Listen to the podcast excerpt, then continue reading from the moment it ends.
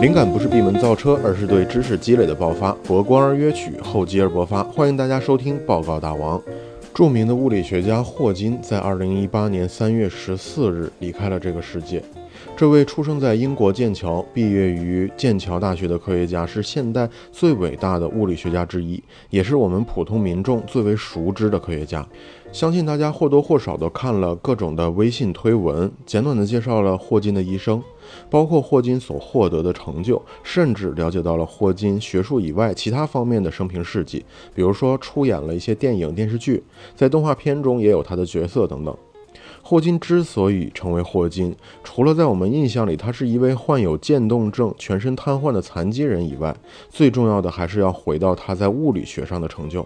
霍金和黑洞这两个名词挂钩了一辈子，霍金一辈子都在研究着黑洞，而黑洞的霍金辐射的确让他一战成名，而时间简史让霍金的名字出现在了公众的视野里。可以说，无论从天体物理学的学术研究上，还是从科普人的层面，霍金都非常的成功。而黑洞的概念也是非常引人注目的话题，无论是科幻小说、电影，甚至是媒体报道，只要提及黑洞，就会让人们产生各种幻想，或者满足自己的幻想。虽然霍金一直在研究黑洞，但是他却在人生最后阶段否定了黑洞。他认为黑洞并不存在，而灰洞才是真正存在的。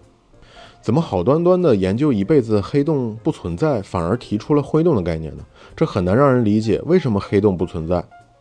大家都知道，所谓黑洞就是一个质量相当大的天体，一般都是由像太阳这样的恒星在燃料耗尽之后啊，向外膨胀的力量不足以抵抗引力，从而引发了引力坍缩，最终将所有的物质压缩到非常小的体积的天体。但称之为洞其实并不太合适，因为它并不是洞。这样超高质量的天体啊，产生的引力极强，导致周围所有的物质都会被吸回来，无法逃逸。哪怕是传播速度最快的三十万公里每小时的光子，也没有办法逃离。而我们观测天体都是通过光谱分析来分析其成分和测距的，但是这个天体连光都逃不出来，所以我们根本无法看到它。自此，黑洞也就得名了。但事实好像并非如此。霍金后来开始用量子力学的原理开始研究黑洞，他发现我们原来认为的任何东西都无法从黑洞本身逃逸出来的说法并不正确。黑洞其实会慢慢的通过蒸发的方式损失自己的质量，带出能量，而这种蒸发就叫做霍金辐射。为什么黑洞会蒸发呢？原因是我们所谓的真空啊，并不是什么都没有。实质上，真空有点像量子海洋，在这个量子海洋里，看似很平静，就好像我们从几千米的高空去看大海，看起来大海很平静。但是当我们离近的时候，我们可以看到，其实它并没有想象当中那么平静，绝大多数地方都在泛着浪花。量子海洋也是，如果我们缩到很微观、很微观的角度去看，它们其实是在不停地产生着虚粒子对儿，就好像浪花一样。不过很快这些虚粒子对儿就会互相湮灭，就好像浪花泛起又落下，再次回归平静。所以在真空中的任何地方都在产生着虚粒子对儿，然后再次湮灭。比如此时此刻，在你的周围就产生着大量的虚粒子对儿，而它们又再次湮灭在你的周围。但是你无法察觉，同样的情况在黑洞周围也产生着大量的虚粒子对儿，但是这和我们身边发生的情况就不一样了，因为黑洞有着强大的吸引力，它会撕裂这一对正负的虚粒子对儿，负能量的粒子就会掉进黑洞，而正能量的粒子就会脱离黑洞的引力。估计你会问，为什么？为什么不是撕裂后的正负虚粒子都掉进黑洞里呢？因为在量子力学里面，粒子一旦被分开，它们所有的状态都会呈现出相反的情况。还记得薛定谔的猫吗？我们到现在都无法得知为什么粒子会有完全相反的状态，只是我们测得的情况就是这样：粒子被拆开之后，它们的状态都是不确定的。比方说旋转方向，但是它们肯定都是相反的，因为能量要守恒，它们会各自向相反的朝向飞去。比如一个向东飞，一个就一定向西飞；一个向上飞，一个就一定向下飞。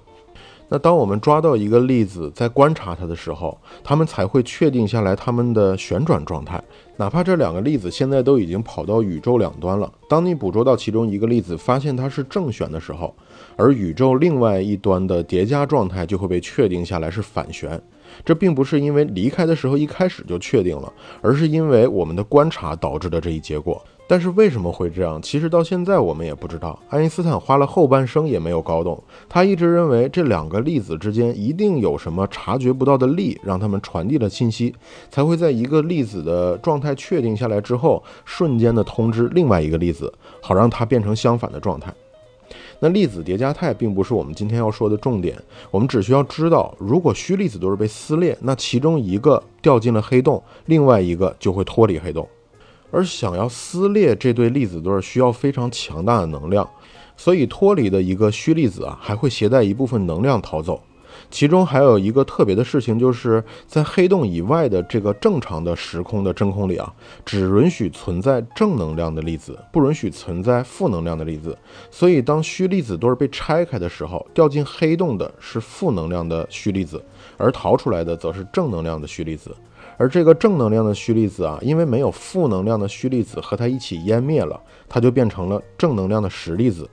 就这样，慢慢的，黑洞不断的吸收着负能量的虚粒子，慢慢的抵消了自身的质量，而大量的正能量的虚粒子变成了正能量的实粒子，逃出了黑洞，带出了能量。这样看起来就好像黑洞慢慢的在蒸发。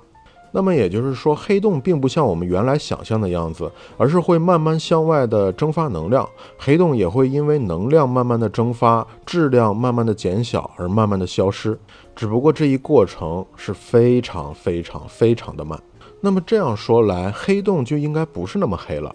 就在四年前，二零一四年的一月二十四日，霍金发表了一篇论文，表示黑洞并不存在，不过灰洞的确存在。具体对于挥动是怎么一回事儿，就不展开说了。不过，对于一位患有渐冻症的患者，医生在二十岁就宣布只剩下不到五年的生命的霍金来说，能在物理学上有这样的成就，简直就是天才。因为这样的成就，哪怕是放在普通人身上，也是最伟大的发现。可以说，霍金是当今最伟大也是最著名的物理学家。他的一辈子都非常成功。我们所有人，无论是否理解他的科学理论和贡献，仅仅凭借他的声誉，或者凭借你可能都无法感知到他对科学的贡献，我们都应该心存敬意。好了，感谢收听本期的报告大王。如果你喜欢我的节目，就请点击一下关注。如果你是在 iTunes 上收听到我的节目的话，希望你帮我评论一下我的专辑，感谢。咱们下次再见。